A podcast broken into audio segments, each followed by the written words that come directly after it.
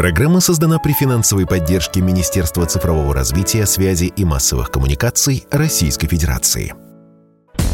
Чистая страна. Контроль качества.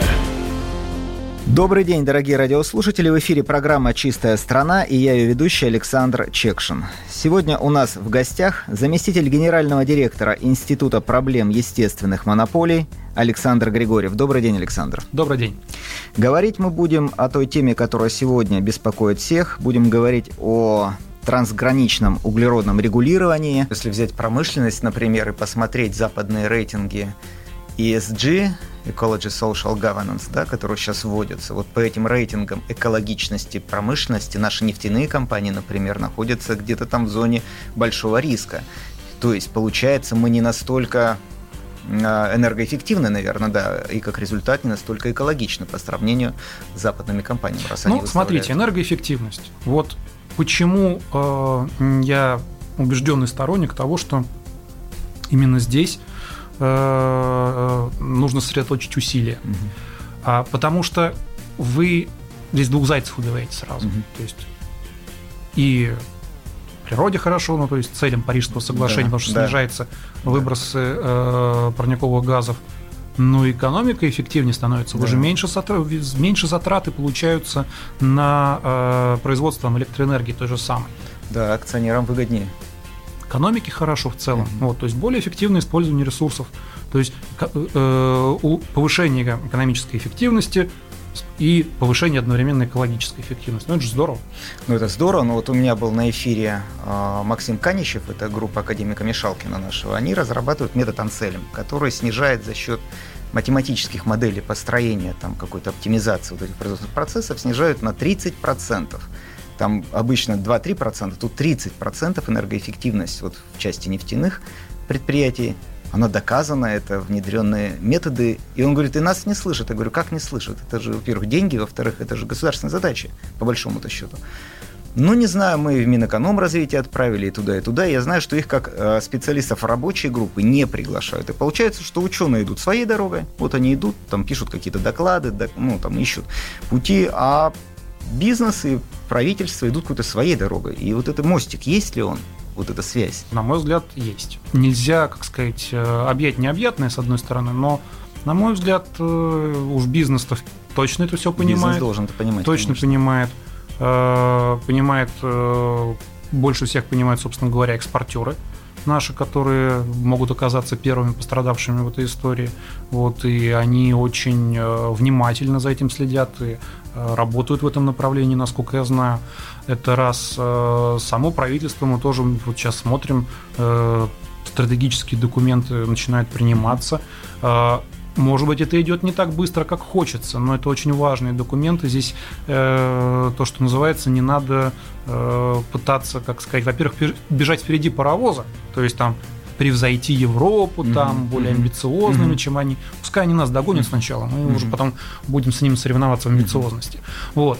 А, ну, нам тоже нужно, как говорится, а, как сказать, развивать э, вот эти вот это вот направление, потому что там, наверное, форма, в части формализации всего этого мы определенным образом действительно можем отставать от этого. Но не, в качестве, такая... но не по фактической части. Да, у нас же еще такая черта национальная, ну, есть слово «авось», и мы это слово «авось» часто нас выручает. Поэтому тут тоже надо... Хорошо, что принимаются стратегические документы, и более того, вот начинают, реали... начинают реализовываться эти программы, и Сахалин, тот самый экспериментальный регион, на котором, наверное, мы попробуем найти те самые технологии, которые позволяют снижать и выбросы парниковых газов, да, вот по поводу Сахалина, что вы можете сказать? Я считаю, что это отлично. Это, знаете, как я говорю, всегда нужно... Э, у каждой страны есть свои конкурентные преимущества. Э, наше конкурентное преимущество, вот то, что у нас страна большая, угу. одно из. Угу. И мы, благодаря этому конкурентному преимуществу, можем в отдельном каком-то регионе репрезентативным, угу. там, с точки какой-то точки зрения. В данном случае Сахалина с точки зрения, там, может быть, структуры экономики. Угу. Посмотреть, а как вот эта вот система углеродного регулирования будет работать. А самое это главное, что не будет работать. Угу. Потому что когда все хорошо, это хорошо, но э, когда что-то распространяется на общенациональный уровень, желательно посмотреть все-таки, какие вещи могут э, вызывать трудности, сложности, как это решать и так далее. Это проще отладить на примере пилотного региона, пилотных регионов нескольких, может быть, угу. э, в дальнейшем, угу. перед тем, как действительно распространять это на общенациональный уровень. Это как раз очень отличная, на мой взгляд, история, что мы, э, знаете, как сказать, осторожно, но уверенной под, угу. поступью мы идем э, к нашей цели. То есть мы попробуем, потом внедрим. В разных регионах, может, это будет по-разному еще, да. И это будет, собственно говоря, тот ответ, как говорили, наш ответ Чемберлену, да, которым сердце успокоится. То есть мы готовимся к тому, что Европа планирует ввести эти санкции. Соответственно, мы в этом плане, наверное, находимся уже в какой-то такой спортивной форме. Ну, как сказать, не спортивно, но на, на сборы поехали. На уже. сборы поехали, да. Вот. А, работа на самом деле еще очень большая предстоит. И я, может быть, как сказать, может сложиться такое впечатление, что я какой-то как-то прям демонизирую европейцев, но э, это не так. Э, я рассматриваю их как э, наших равноправных партнеров и просто считаю, что и они тоже на самом деле должны относиться к нам также. Э, не должно быть дискриминации. Э, а на данный момент дискриминация есть. Вот возьмем наше еще одно конкурентное преимущество. Это леса. Угу. Это как те леса, которые есть сейчас, угу. так и у нас же огромные территории, где лесовосстановительная деятельность имеет э, просто общехозяйственный э, Заброшенные смысл. сельхозугодия. Можно, вы прекрасно вы сами понимаете все. То есть, э, почему это важно? Потому что, допустим, смотрите, когда э, Брюссель э, снимает, взимает, там, хочет взимать налог угу. с этого целям Парижского соглашения это никак не соответствует. Угу.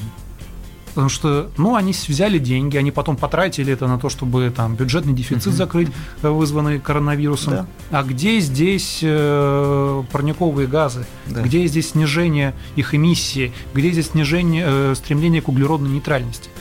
А вот мы-то о чем говорим? Надо делать климатические проекты. Что такое климатический климатический проект? Какая-то компания берет, высаживает лес, Угу. И он начинает депонировать, ну, как сказать, запасать углерод. Угу. Потому что ну, мы знаем, почему как бы, растут деревья, угу. что для этого нужно. Угу. Соответственно, каждый такой проект – это самый реальный вклад угу. в то, чтобы уже накопленный в атмосфере углерод угу. его депонировать. Угу. Есть история отдельная там с управляемыми, неуправляемыми лесами.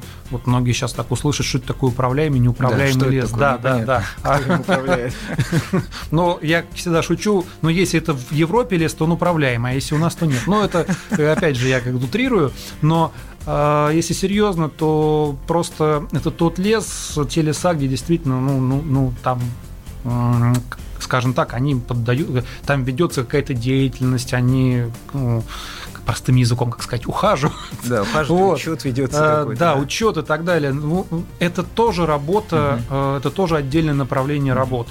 И опять же, тот же сам там наш бизнес, он готов этим заниматься. Ну, тайга у нас неуправляемая получается, да? Там у нас миллионы километров. А, ну, по-моему, для европейцев все неуправляемо. Но, опять же, я говорю, нужно наводить порядок там да, тоже. Вот да. Сахалин угу. там э, проводит одно, угу. одно, одно направление деятельности, есть наши леса, угу. это одно, еще одно направление деятельности, климатические проекты, это как там часть этого всего комплекса угу. и так далее. Угу. То есть я не говорю, что есть какая-то панацея, там, угу. которая вот давайте что-то сделаем одно, и все будет хорошо. Нет.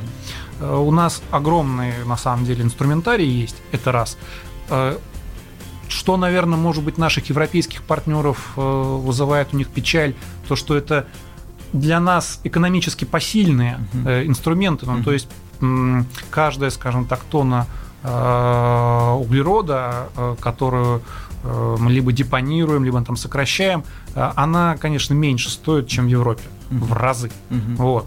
И, конечно, наверное, так сильно печалит, потому что им бы хотелось. Но, я говорю, вот, э, на мой взгляд, это не конструктивно, это дискриминационно. Угу. Вот раньше, на заре, там, когда Киотский протокол, э, они учитывали результаты э, реализации вот этих климатических проектов, там своих, ну, вот этой европейской торговой системе, там что-то до этого было. Э, и вот на данный момент, когда вот они уже хотят ввести этот налог, они сказали, все, с 2021 года никакого учета результатов климатических проектов. Ну, это не то, чтобы прям нас специально, это всех касается, дискриминирует всех, а но нас больше всех. Почему? А потому что в э, Европе ну, практически нет таких резервов mm. в данном направлении. Mm. Это... Все засажено уже.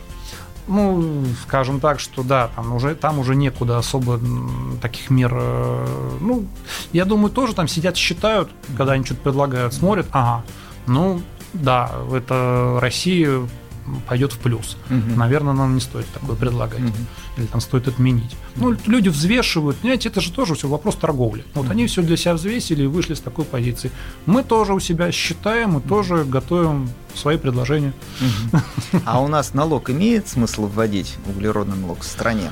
Э, нет, у нас не имеет, на мой взгляд. Э, это, эта мера абсолютно, на мой взгляд, бессмысленна. Она не несет никакого скажем так, позитива экономического, вот, я только негативную у нее сторону вижу. Мы в свое время тоже, вот, когда году в 2016, по-моему, это было, мы очень большую работу сделали, она публичная, где мы оценили, собственно говоря, а что будет, если у нас углеродный налог ввести. Там миллиарды, миллиарды, миллиарды потерь, а выгод от этого никому. Я напомню радиослушателям, что у нас в эфире был заместитель генерального директора Института проблем естественных монополий Александр Григорьев. И мы будем ждать вас снова. Спасибо. Спасибо. Чистая страна. Контроль качества.